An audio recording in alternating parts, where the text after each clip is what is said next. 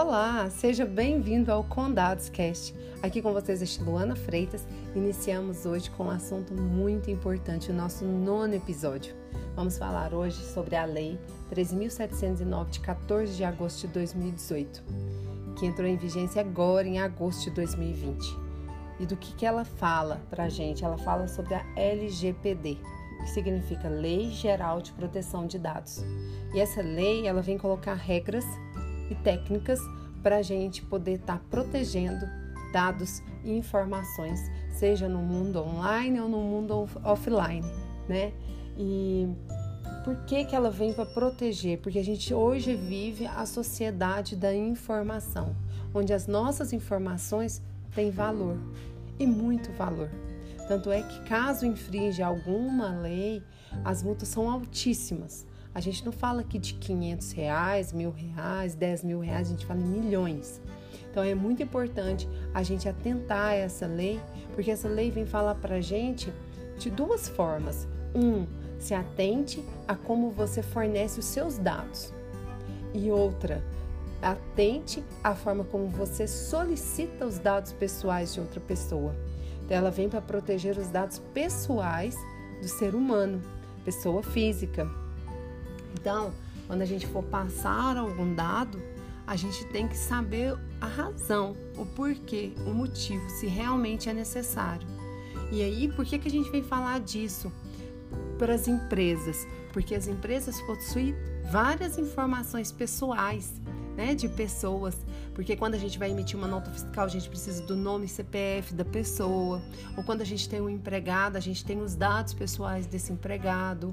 Então, qual, como que é a forma que você vai é, cuidar desses dados, dessas informações, para que não vire uma arma na mão de pessoas caso isso caia em mãos erradas, vamos colocar assim, né?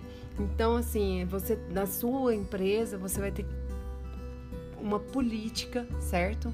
Vai criar uma política é, de um controle interno mesmo de como que é solicitada essa informação, de como que ela é preservada, de como ela é arquivada e se ela não é mais necessária ser excluída do seu banco de dados como prevenção mesmo de informação. Então hoje a gente tem aí isso envolve todo mundo, né? Não só as empresas, mas a, a forma como a gente vai fornecer os nossos dados pessoais também é importante. E a lei ela vem com intuito né, com fundamento de respeito à privacidade das pessoas, né? de ela ter liberdade de expressão, de informação, de comunicação, a liberdade de opinião dela, a, a preservação da personalidade, da dignidade, de, da cidadania da pessoa. Porque hoje a gente vê, por exemplo, quando é, você vai numa loja, às vezes ele tem um questionário de cadastro e pergunta coisas bem pessoais. E isso tem um porquê, né? A pessoa quer conhecer melhor para poder atender melhor aquela pessoa, para ir bem certeira no gosto e tudo mais.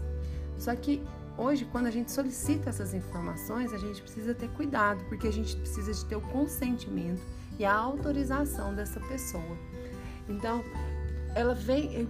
O que, que a gente vai considerar aqui como dados pessoais? A gente vai considerar os dados que identificam a pessoa, ou seja, o nome completo, CPF, RG. Tá, mas e se eu não passar isso, existe alguma outra forma? Existe.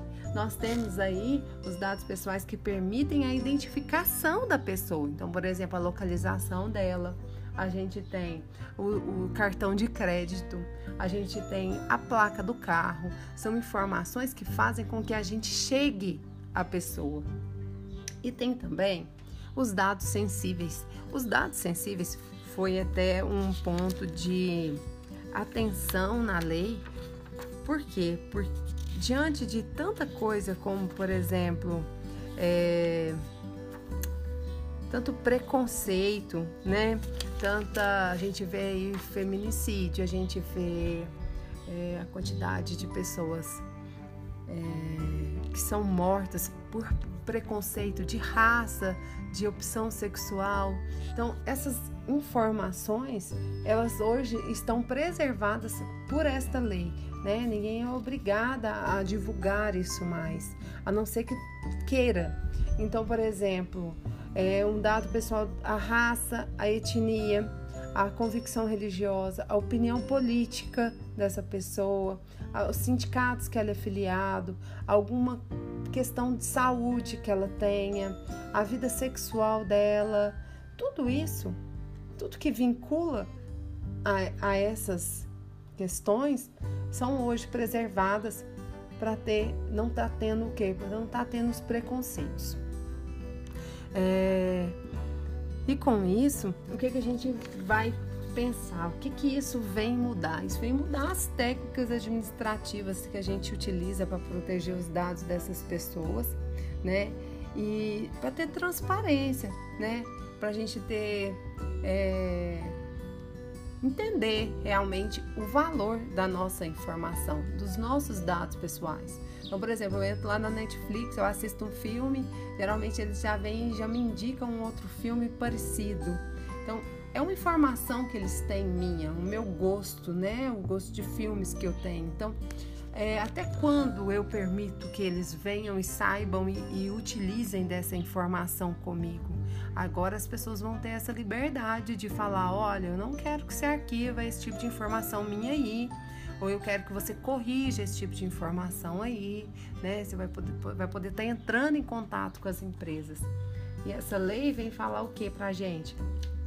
Vem falar da, da importância tanto de quem possui o dado, né? Como de quem utiliza desse dado se ele está sendo utilizado, se ele está sendo arquivado, se ele está sendo deletado. Então, tudo isso são pontos que a gente vai ter que ter muita atenção. Então, na hora que a gente vai solicitar um cadastro, a gente tem que, tem que pensar no que a gente está solicitando nesse cadastro. Para que eu estou colocando essa, essa pergunta? Por quê? Precisa mesmo de ter essa pergunta nesse questionário? Né? Então, essa lei vem como um cuidado com a pessoa física com cuidado com o ser humano mesmo, né? Isso aí, gente, ó, vem, é, caso seja infringida essa lei, tem responsabilidade judicial, tem responsabilidade administrativa, com multas altíssimas, né?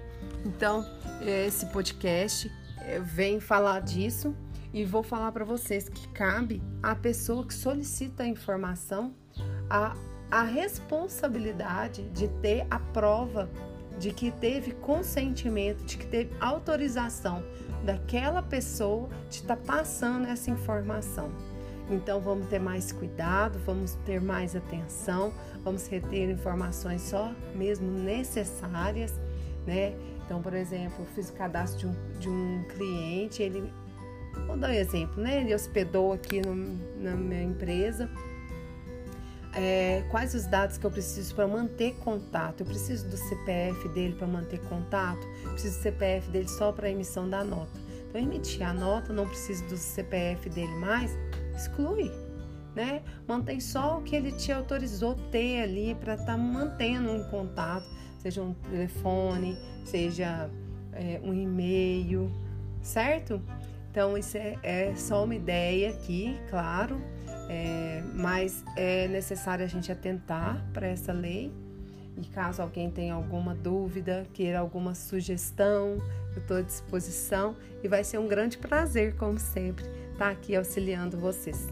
Então, um grande abraço e até o próximo episódio.